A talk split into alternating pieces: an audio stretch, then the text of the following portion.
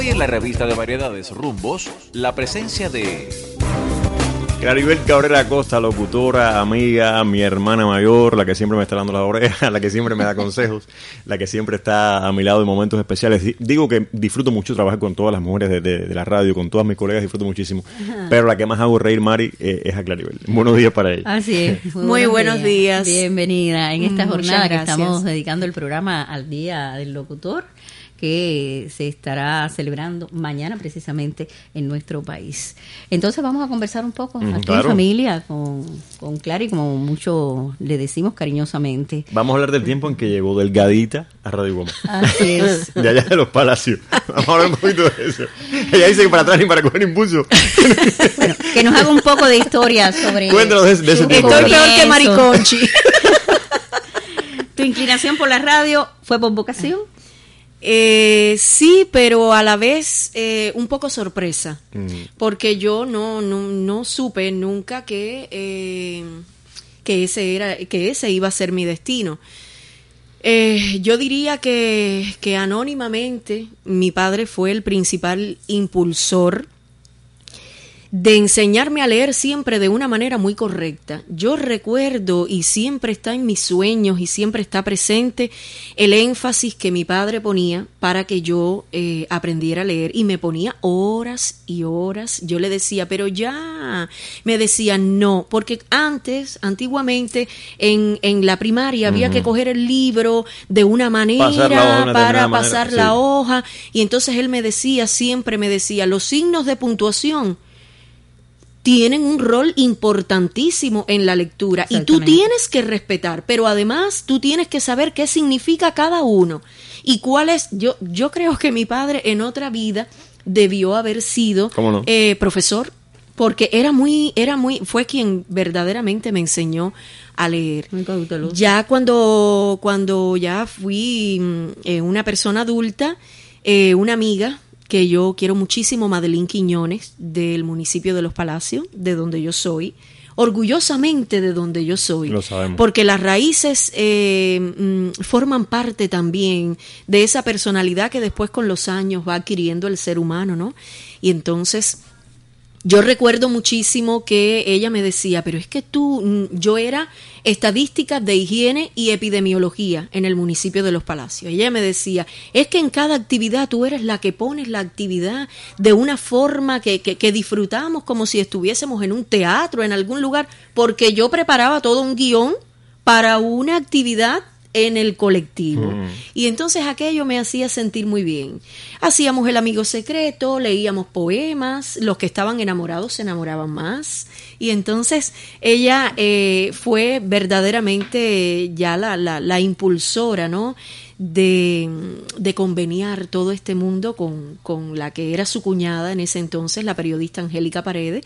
Y entonces, bueno, ya Angélica fue la que me dijo, no, no, pero tú no vienes aquí a La Habana a cantar porque yo quería cantar. Yo me fui para La Habana con el objetivo de cantar, pensando que cantar era coser y cantar. No, no, para nada. Cuando llegué a La Habana, me quedé cosiendo, me quedé cosiendo, pero cantando no. Después que ya con tantos años en la locución he trabajado con tantos músicos, dije, menos mal, porque iba en picada. ¿Y qué pasó por La Habana? Cuéntanos un poco de este tiempo. Bueno, en La Habana cuando ya llego a Radio Progreso, que era donde ella trabajaba, eh, recuerdo que eh, me hacen una pequeña prueba sin yo saberlo. Ella me dijo, vamos a un departamento y, y allí vamos a conversar.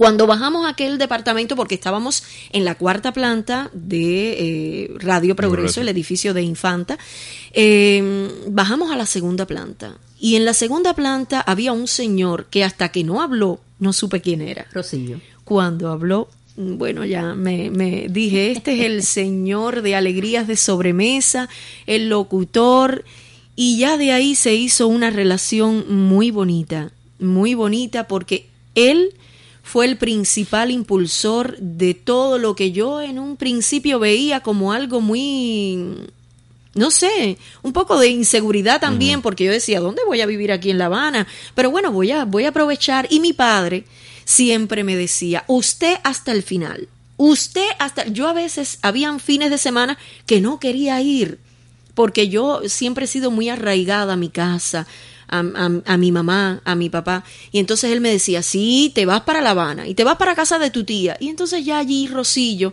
cuando yo mm, iba para, para Radio Progreso, que recuerdo, muchísimo que mi tía vive en el Palmar, en Marianao, yo tenía que coger una guagua. Atravesar media Habana. Atravesar media Habana. Mm. Recuerdo que era la 190. Y esa guagua, la última parada era frente a Radio Progreso. Y entonces me fue muy fácil porque aprendí un poquito, un lo, mínimo que sé de La Habana lo aprendí en esas andanzas mías. Y, y bueno, pues él fue el que, eh, recuerdo aquel día que lo conocí que me dijo, ay, pero eres de Pinar del Río, de la tierra de Polo Montañés, ¿y por qué no me hablas de Polo? Y empecé a hablarle de Polo, lo que yo sentía, lo que habíamos hablado en casa mi papá y yo de Polo, y, y a él le encantó. Me dijo, no, no, no, no, Angélica, esta muchacha hay que buscarle un curso de locución, ella tiene que ser locutora.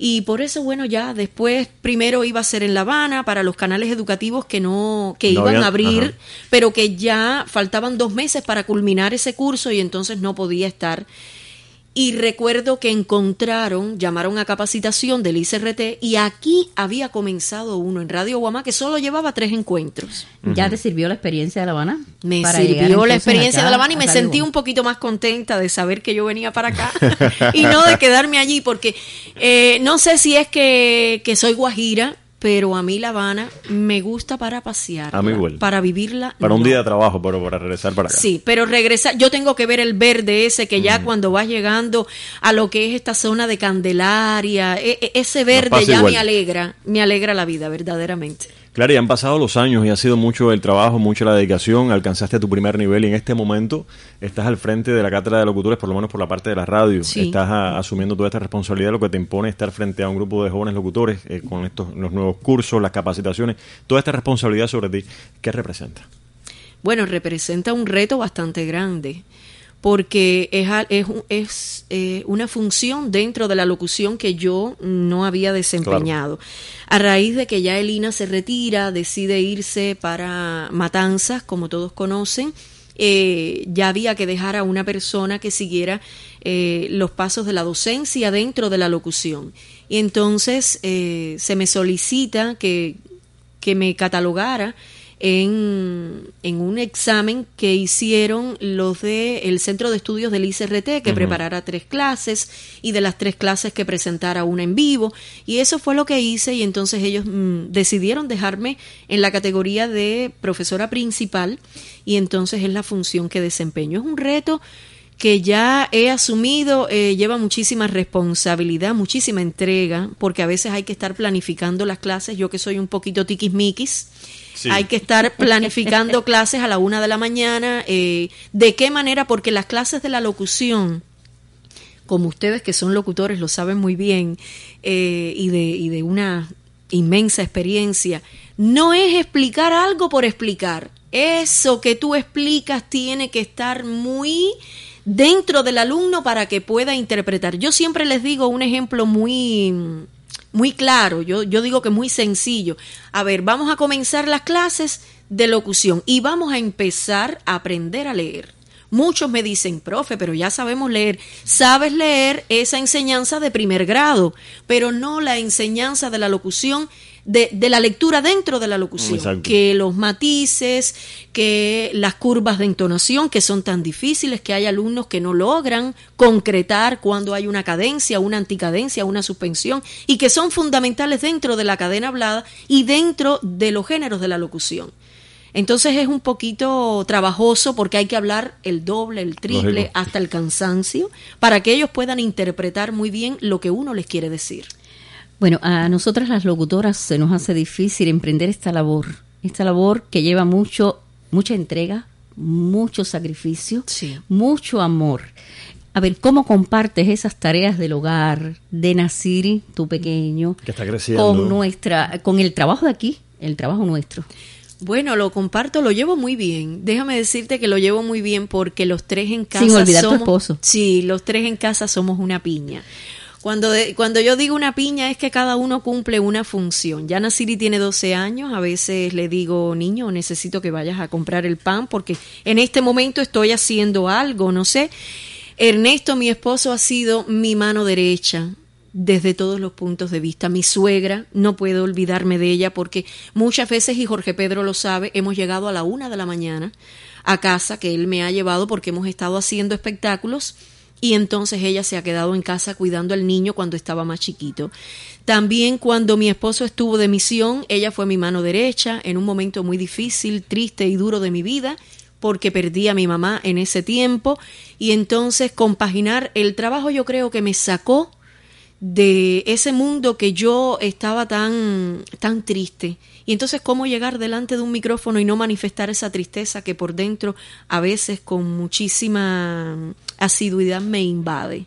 Y entonces ellos forman parte, ellos a veces cuando yo estoy muy decaída, ellos me levantan, los dos, porque a veces me dan dolores de cabeza, porque yo digo, esto yo lo dejé limpio y por qué esto no está así, bueno, lo normal, lo rutinario. Y entonces ellos con su alegría, con, porque son mucho más alegres que yo. Eso es lo que, lo que compensa verdaderamente a uno en casa. Y e, ellos, en sentido general, me ayudan en todo. Oye, buenos días, ¿qué ¡Ay, tu vida! ¡Ay, me va corriendo de la casa! ¡Ay, qué emoción! Hoy está muy por radio, por tu vida. Mira, ya está riéndose la monga esta, mamá, ¿cómo tú estás? ¡Ay, ay, por poco me atraganto con el pedazo de pan que me estaba comiendo cuando yo estaba por Ay, mamá, es que no podía dejar de contar esta anécdota. Que está ah, Clarissa. ¿Cómo, estás, mi, amor? Hace tiempo que no nos vemos. ¿Cuánto tiempo? Imagínate la COVID, que no hay piticline, que no hay una radio. Mamá, ay, mi amor, tengo que contar una anécdota. ¿Te acuerdas de aquel día el café que hicimos en casa? ¿Cuál? La Porque hemos hecho tanto. ¡Ay, no saques! de la cafetera tupida. Ay, yo tengo que contarlo un día. Yo, penosa, yo quizás. ¡Ay, no lo sabes! No lo digo. bueno, no puedo hacer ese cuento del café. Ay, aquel café acucarachado. Qué rico me quedó. Ay, lo dije. Bueno, lo que no di los detalles. Después un día. Y que lo tomamos todos. Todos tomamos un café acucarachado, lo más rico del mundo. Ay, voy a decirlo, qué cosa. Yo en mi casa limpio todo muy bien, pero es que aquella cafetera hacía más de tres meses que no se usaba. Y cuando. No, es que era nueva. Era nueva. Era nueva de paquete. La que tú me habías regalado. Sí. Bueno, verdad que sí no me acordaba. Bueno, cuando voy a hacer el café, que nos tomamos todo aquel café tan rico que voy a lavar la cafetera, veo aquella patita asomando por el huequito donde le sale el café. por tu vida. Ay, todo el café que el agua caliente pasó por el cuerpo de aquel animal. Sustancia, sustancia. madre santa, pero bueno, nada. Nos lo tomamos, lo disfrutamos, un café, un café, café acucarachado, riquísimo. Pero bueno, yo gustosa de estar aquí contigo. No, es que tú, es que tú, China, eres. No, no, no, la China. La China está donde quiera. Donde quiera caigo. Bueno, Apareció aquí en la sí, revista. Sí, sí, Así de pronto. Es que quería hacer reír a la monga esta. Bueno. ya China, ya que tú siempre llegas poniendo la cosa mala. Bueno, sí. Oye, gracias. Ya, ya. bueno, queremos agradecer a, a Claribel gracias todo este a usted que ha estado con nosotros conversando, pues transmitiendo las experiencias. Y hacerla reír como siempre me todo gusta. este tiempo que ha sí, estado con nosotros en la radio. La risa también es muy conocida. Muchas personas me conocen y como tú te ríes, digo, no, es que no es para menos con esa persona que yo tengo al lado, imagínense ustedes.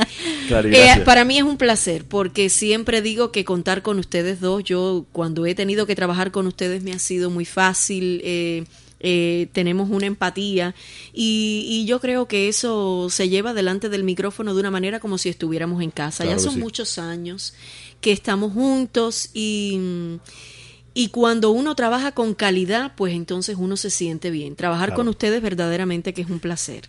Gracias. Gracias, Clary, por estar con nosotros esta mañana. Gracias. Sabemos que tienes muchas, muchas ocupaciones en lo que resta del día. Así que aprovechar el tiempo y en breve tiempo de deportes. Después de compartir con Clary esta mañana, oigan, me vamos a seguir sintiéndonos de maravilla. Así que una pausa, son las 9 con 2 minutos y en breve Julio Duarte Alonso con su tiempo deportivo.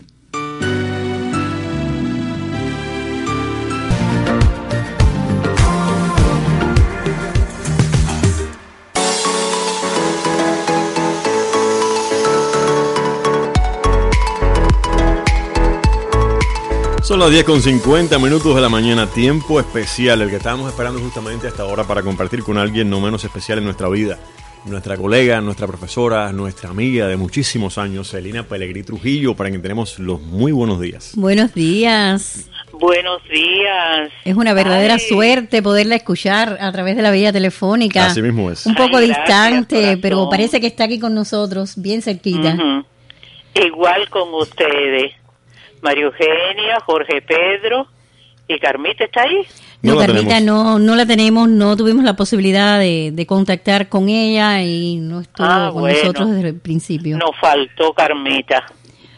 Pues nada, que mañana estaremos celebrando el Día del Locutor y qué bueno para que para que esté con nosotros también una persona tan reconocida como usted eh, Premio Nacional de la Radio la voz que identifica nuestra emisora desde hace muchos años y, y esa persona que ha formado eh, locutores eh, de varias generaciones aquí en Pinar del Río. Cuéntanos un poco, Elena, de esa experiencia acumulada por tantos años, un poco de esa historia que has escrito en la radio.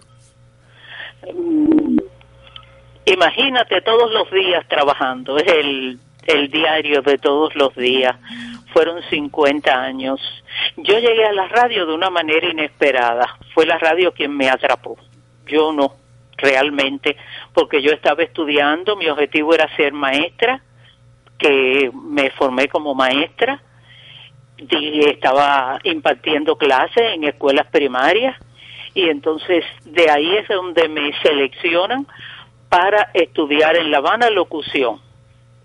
Es decir, que yo en mi mente no tenía eso, pero es muy afín con el magisterio porque nosotros ahí informamos, enseñamos, eh, eh, le alegramos la vida a las personas, pero siempre estamos impartiendo educación, formación. Y entonces, bueno, me gustó, lo acepté y después no sé si será mejor o fue algo grande para mí ser maestra o locutora, porque fueron 50 años trabajando como locutora y aún yo creo que lo hago porque en sueños me veo trabajando en la radio. Es algo que no se puede desprender de mí. Muchos años dedicados a la radio. Sí, muchos años. Y fue una satisfacción enorme conducirme a las personas en programas informativos, en programas educativos, en programas musicales, en programas de todo tipo de todo tipo, porque en los campesinos que me divertían cantidad eran maravillosos. Bueno, de todos esos programas informativos, eh, variados, eh, en fin, que tuvo la posibilidad de conducir, ¿cuál fue el que más la cautivó? Mm, mira, tengo hasta que pensarlo porque yo me sentía tan bien en todos los programas que hacía la locución fue algo, gran, es gran parte de mi vida, porque me divertía muchísimo en un programa campesino, lo disfrutaba cantidad. Los noticieros en realidad me treparon mucho, porque creo que si fuera a seleccionar alguno diría el informativo, sí, porque en cuando se llamaba señal, ahora es el que tú haces, María Eugenia. Así es. Pinar quiere saber. Pinar quiere saber señal se llamaba cuando aquello fue enorme. Tuve unos directores maravillosos. Ivonne Deulofeo, Pedro Alfredo, Adalis Pilar, Beque Pérez Cruz, Alberto Hernández Cáceres y, y otros muchos, Nevia también alguna que otra vez dirigió el programa, muchos, muchos que también eran gran parte de tu trabajo, porque un buen director, imagínate, eh, te hace que tú te sientas contenta y que puedas trabajar y puedas desenvolverte muchísimo mejor y llegar a, y llevar el mensaje como necesariamente es al oyente. Pero pudiera decirte que el informativo, sí. Estuve muchos años haciendo discoteca también, en dos emisiones mañana y tarde. Esa conducción también me encantaba, esa animación era muy bonito pero bueno, quizás el informativo me haya sentido un poco mejor. Y en el noticiero, que es también informativo. Yo contaba, yo contaba de, la primera vez que compartí contigo, Elina, un noticiero provincial de radio, la experiencia de tensión, pero de, acompañamiento, de mucha seguridad que me transmitiste y que me hizo fácil aquel rato tan complicado para mí por primera vez. no, mira, ustedes son mm, yo puedo decir que son unos locutores magníficos. Tú, Jorge Pedro, eres excelente. Mario Eugenia igual, llevan muchísimos años. Eh, eso lo dice la misma población. No en las encuestas, no digamos en las encuestas que se hacen, sino en el trabajo diario, la aceptación que tienen los programas, porque nuestra programación lo dicen los clubes que hay. Así es. Eso te lo manifiestan. El oyente cuando te llama por teléfono, cuando ah, ah, antes, vaya, pudiéramos decir, cuando se escribía la correspondencia, eran miles de cartas, miles. En los años 80 eran miles de cartas las que recibíamos con fotos y todo de, lo, de los oyentes. Y, y aún eso, eso sucede. Y entonces mm, ese, esa reciprocidad que te da el oyente a diario cuando te ve en la calle, tú te sientes satisfecho porque sabes que cumpliste tu cometido. Y ustedes fueron mis alumnos, pero mis alumnos que también me enseñaron, porque a mí eso me enseñaba, yo tenía que prepararme mucho para darle clase a otro compañero. Y además de cursarte el tiempo, ese reto que han tenido siempre los más jóvenes con los de más experiencia, compartiendo que igualaban el trabajo, eso te enseñaba a ti también, porque tenías que ser excelente ante ellos para que ellos después lo fueran contigo como lo son ustedes hoy. Gracias. Así es, esto es una profesión de retroalimentación constante, Elina. Sí, sí, así mismo, así mismo es. Es una profesión muy bonita, pero mm. que lleva mucha entrega y mucho amor. Sí, mucho amor. La entrega es principal, la disciplina que hay que tener. Entrega quiere decir llegar a su horario, como sabemos todos nosotros, que esté lloviendo, haya un ciclón, eh, sea día de tu cumpleaños, tienes que estar allí. Tienes que estar allí porque al oyente tú no le puedes decir, no, yo no vengo hoy por tal motivo porque yo voy a fiesta. No, no puede ser. Ese es tu trabajo y tienes que estar porque ellos están esperando por ti. Exactamente, Lina. Y con eso contamos todo este tiempo cuando, cuando compartías con nosotros aquí en Radio Goma. Te agradecemos por dedicarnos estos minutos. Te deseamos todo lo mejor del mundo, que sabes que te queremos muchísimo y que el día de mañana no pase por alto para ti por ser esa persona excelente que eres como, como profesora de locutores y como, como persona en general, no solamente como esa excelente locutora, sino como ese ser humano inmenso que eres como para nosotros y para todo el pueblo pinareño que sigue recordándote y cada vez que escucha tu voz en la radio sigue con la misma emoción. Ay, sí, la identificación. Así mismo. Yo me alegro mucho de que me hayan llamado. Quiero saludar a todos los demás locutores. Mm, no voy a mencionar un nombre porque a lo mejor se me olvida alguno también. A los que quizás yo les impartí clase y no estén trabajando hoy, pero quizás estén escuchando algo, todos esos que pasaron por mis aulas, también la felicitación de Radio Minas, de Radio Sandino, los corresponsales, los periodistas, todo, todo el que asistió en aula mía recibe también mi felicitación hoy eh, por ser mañana el día del locutor. Y a ustedes, a la emisora, le estoy muy, pero que muy agradecida. Yo dediqué mi vida a la radio y hoy la dedico igual, porque en mi pensamiento siempre está Radio Guamay y está Pinar del Río. Estoy ansiosa por ir a Pinar del Río. Aquí te estaremos esperando. Oiga, que siempre que escuchamos algún programa y delante va la identificación, el INE está presente. Ay, sí. bueno, muchísimas, muchísimas gracias. Gracias a Víctor Fidel. ¿Quién está ahí en el control hoy? Alejandro Enríquez Hernández, ah, un realizador de sonido joven, también. pero muy bueno. no? Ah, bien. A Víctor Fidel también, Jorge Pedro, Mario Eugenia. Ay, muchísimas gracias. Me he sentido muy feliz conversando con Lo ustedes. Mismo decimos. Qué bueno. La población que nos escucha también. Gracias por recordarme. Yo Un abrazo. Siempre los tengo presentes. Los pinareños siempre te vamos a recordar. Así nos estamos despidiendo de Lina Pellegrini Trujillo, quien estuvo compartiendo con nosotros estos minutos a propósito de estar celebrándose mañana el Día del Locutor. Así, vamos entonces a hacer una pausa y es tiempo de informaciones. En Rumbos te informamos.